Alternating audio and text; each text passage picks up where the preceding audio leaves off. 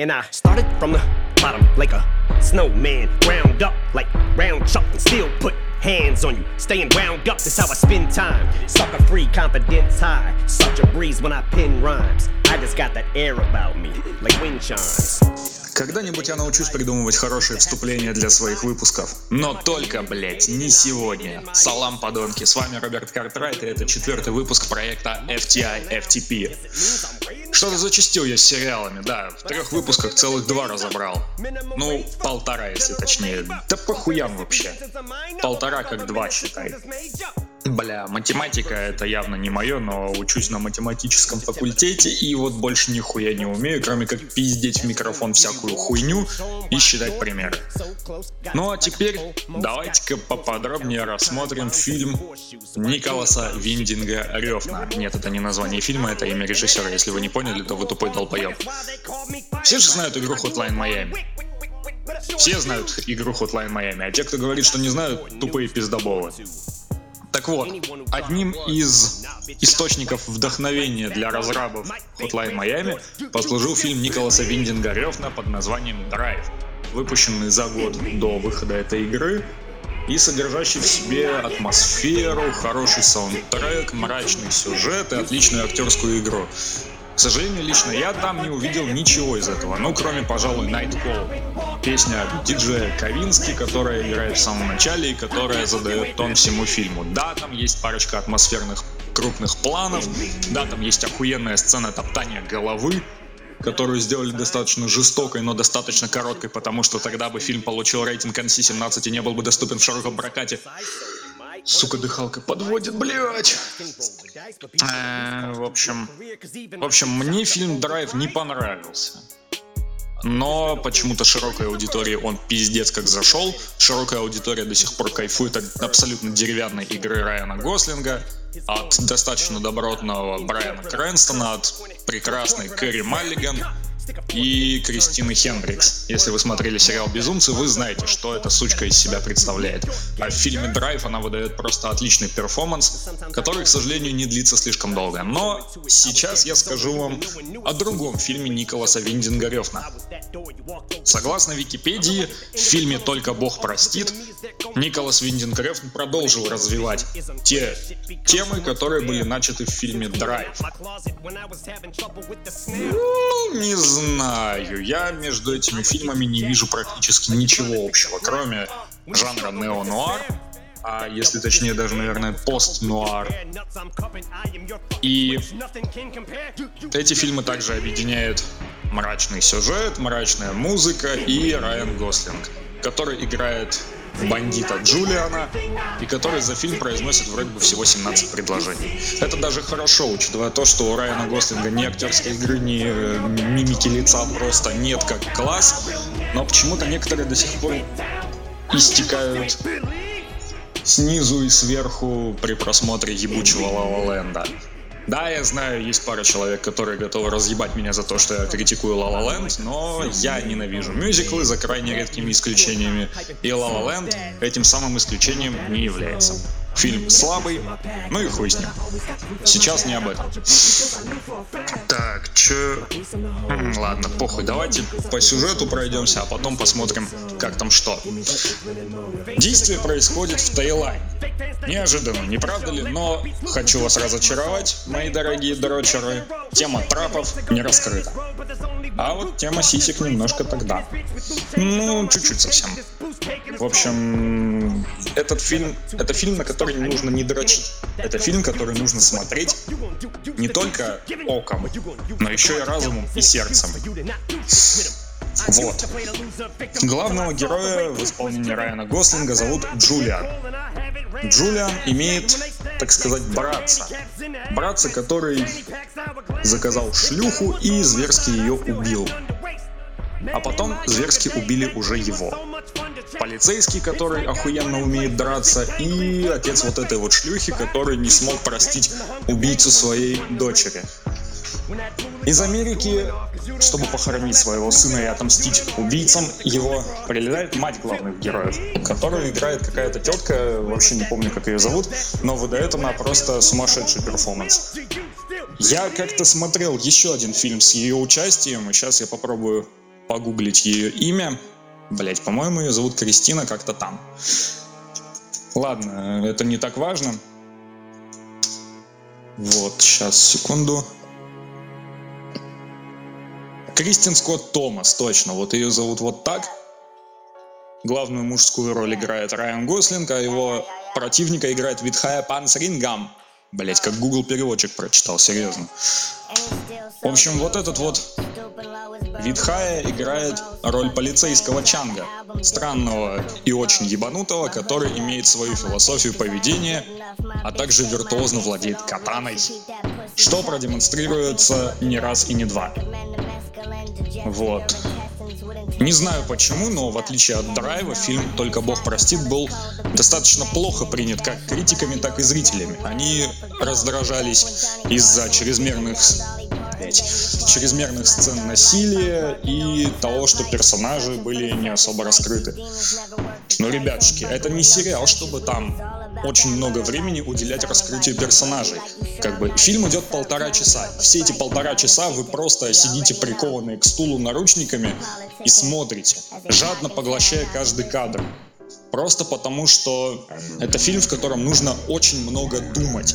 Бля, вот я в былые времена очень увлекался российской литературой. Да, понимаю, долбоеб, но Тогда мне было на это, откровенно говоря, насрать. И в одном детективе российского производства, за авторством не помню кого, я встретил достаточно хорошую фразу.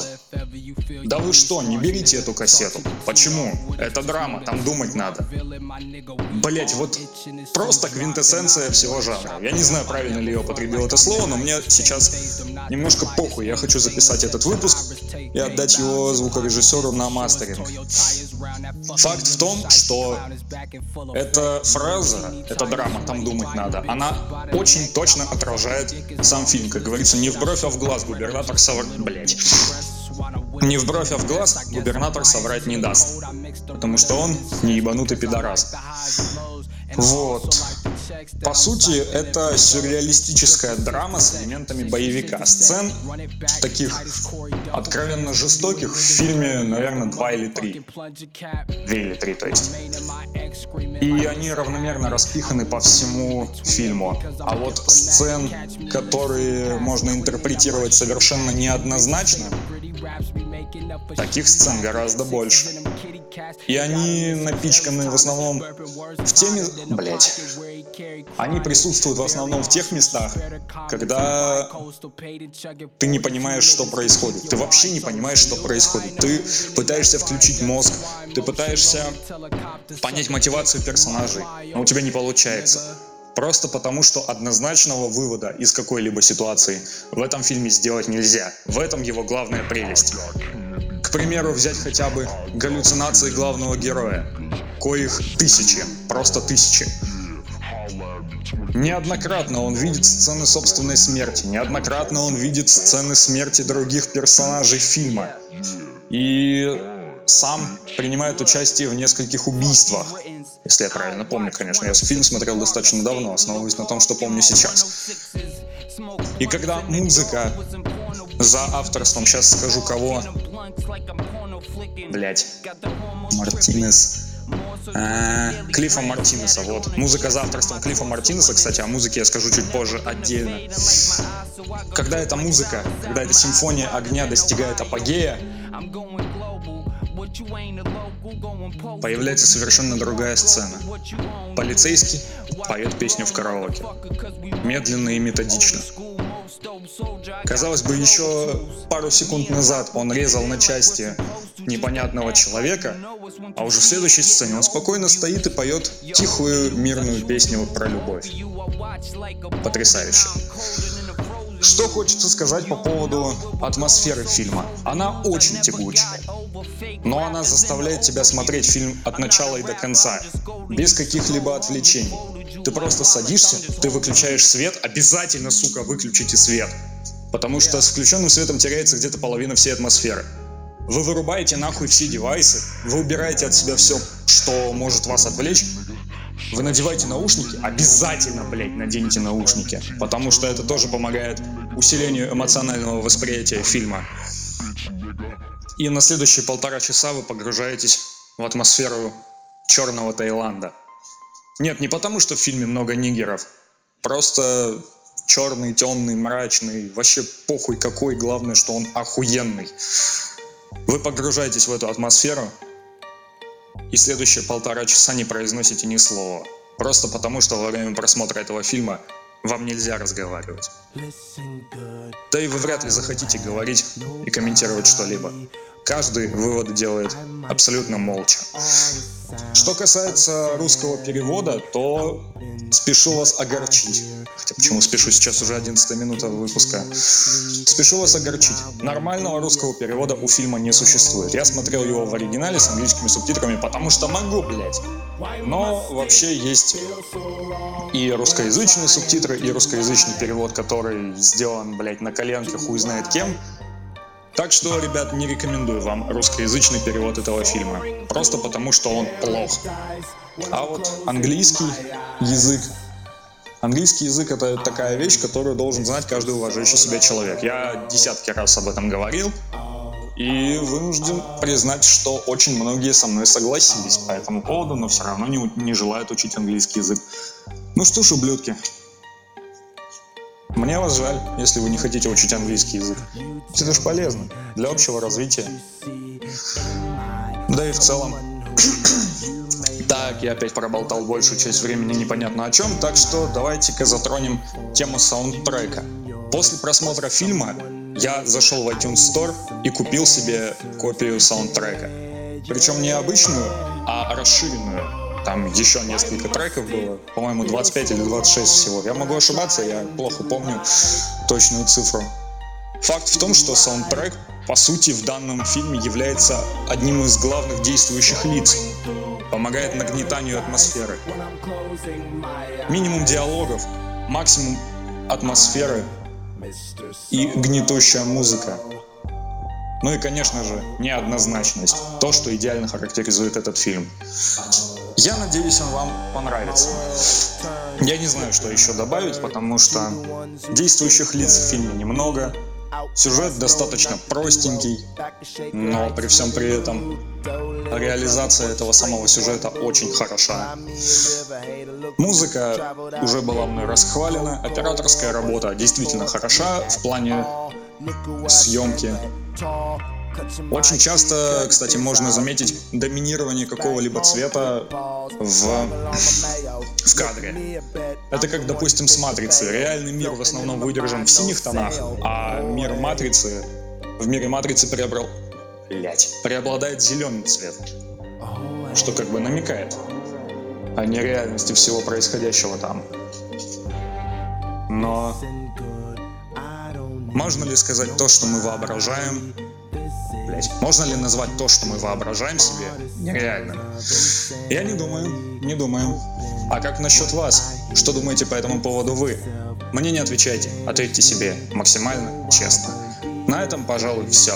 С вами был Роберт Картрайт и шоу FTI FTP. До новых встреч, ублюдки. Стоп, снято.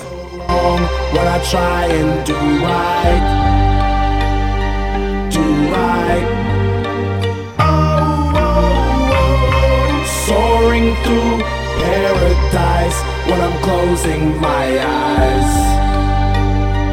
I'm Mr. Solo Dolo.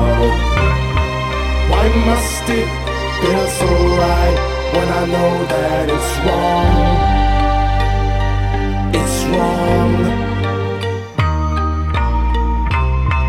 When will I ever learn from the words in my songs? I'm Mr. Solo Dolo.